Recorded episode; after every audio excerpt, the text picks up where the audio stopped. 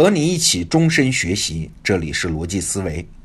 我们都知道，美国有一个前总统叫里根，整个八十年代他都是国际舞台上的明星。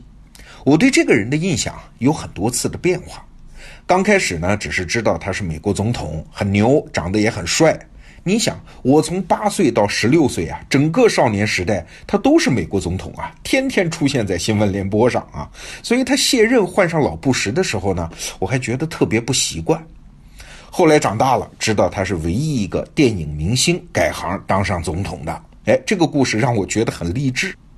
再后来读书多了，才知道啊，里根原来是一个保守的共和党人，他和英国首相撒切尔夫人一起。开创了一个叫新自由主义的思潮，而且取得了很大的成功。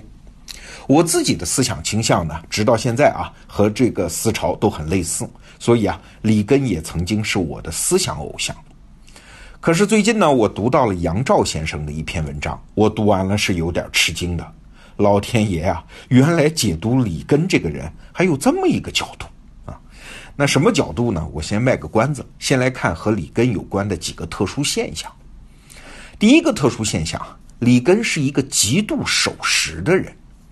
他守时到什么程度啊？他每天早上进办公室，办公桌上准备好了一张当天的行程表，哎，他就会带着那张行程表，一项一项的按表作业，执行总统的任务。他的幕僚回忆啊，他几乎从来没有对排好的行程表有意见。更不曾抱怨或者是改动过啊，他从来不会说，哎，我干嘛要见这个家伙呀？也不会说这个无聊的仪式别拖那么长吧，更不会说这么重要的事儿一个小时怎么谈得完嘞？他身边的人回忆，里根有一项很了不起的本领啊，总能让会面呢、会议呀按预定时间结束，不会晚也不会早。啊，比如说，不管大家讨论多么热烈，不管议题是多么的关键，时间到了，里根总是有办法四两拨千斤，快刀斩乱麻，一下子把事情解决掉，然后准时散会。那如果该聊的事情聊完了，但是时间还没到呢？哎，里根就会说笑话、讲段子，生生把多出来的时间给耗掉，然后同样是准时散会。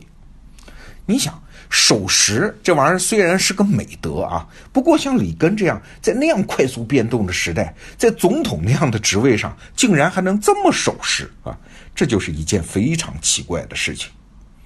还有第二个特殊的现象，他那么守时，你可能会觉得里根在个性上一定很处女座吧，很龟毛吧，很在乎细节吧？嘿嘿，错了，很多时候很多场合，他是一个非常粗枝大叶的人。据说啊，他有时候做决定草率的惊人呐。比如说，一九八五年，幕僚们一合计，哎，提了一个建议，让财政部长和白宫幕僚长两个人对调工作，这就相当于一个公司嘛，让行政总监和财务总监对调，这是何等要紧的人事变动啊！那幕僚们呢，当然准备了很多理由、很多文件，专门约里根的时间，向他去提这个建议啊。那没想到呢，里根很随和的立即就答应了啊，这个建议很好啊，几乎没有多说一句话。还有人回应，里根有的时候连自己内阁的阁员都会认错呀。你想，那就是一个会议室都能坐得下的人嘛，他居然会认错啊，这是第二个特殊现象。第三个特殊现象呢，里根的记忆力好像有点问题。据说一九八三年的时候，里根有一次在和以色列人会见的时候，他回忆说。啊，我二战的时候还在搞电影，我曾经拍过一部新闻影片，是关于德国人是怎么屠杀犹太人的。我到现在还留了一部这个电影的拷贝啊，以后万一有年轻人说啊，德国人没有屠杀犹太人，我就拿出来给他看，教育他。这番话说出来容易啊，但是后来新闻界就追查。追查的结果发现呢，二战期间里根只拍过教育宣传片，从来没有替他说的那家电影公司服务过，更从来没有拍过什么新闻影片。类似的例子很多了。里根曾经说过啊，我亲眼看到太平洋战争中一名黑人士兵是如何英勇的拿机关枪冲锋，保卫他的白人的战友啊。后来他用这段回忆来告诉选民呐，美国社会的种族隔离早就结束了。但是这种事儿你公开说是容易啊，那总得对历史材料嘛。后来有人就翻历史记录啊，发现美国军队明明是要到一九四八年才有了反隔离的行政命令，就是黑人和白人在一个连队里面可以并肩作战啊。那后来有记者就拿着这个数据去问里根，哎，你怎么解释这个事儿啊？你不是说黑人士兵保卫什么白人战友吗？哎，我们发现历史上不是这样的。哎，里根当着记者也不正面回答，他只是再度的强调啊啊，我亲眼看到那一幕非常感人的画面，等等等等。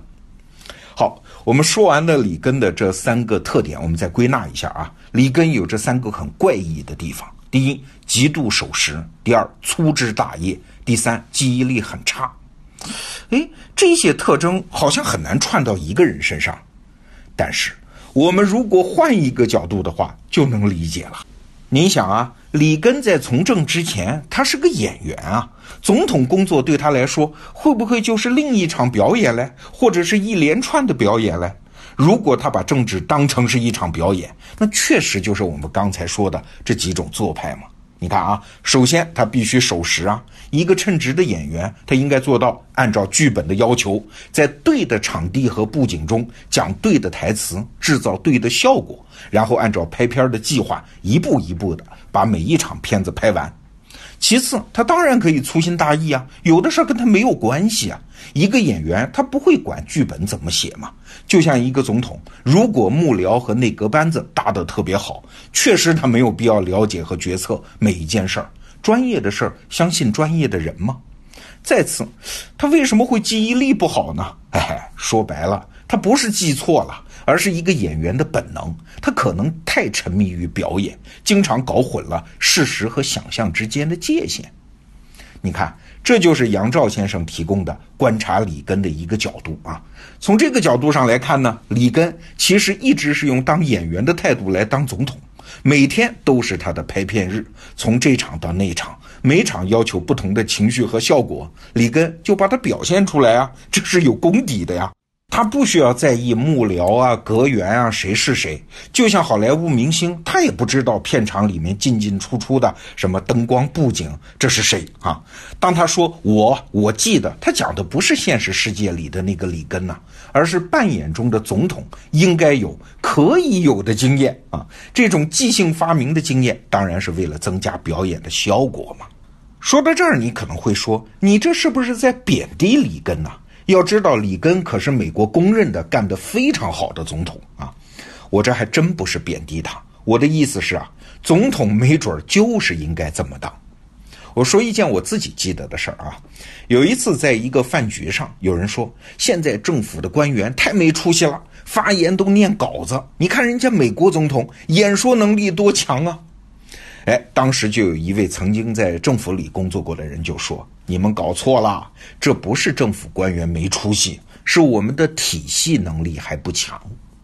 你想啊，官员发言那稿子都是反复推敲过的，一个表述，一个用词儿，没准都是很多部门长期博弈和争吵的结果，那是不能随意改的。所以官员不能随意的脱稿演讲。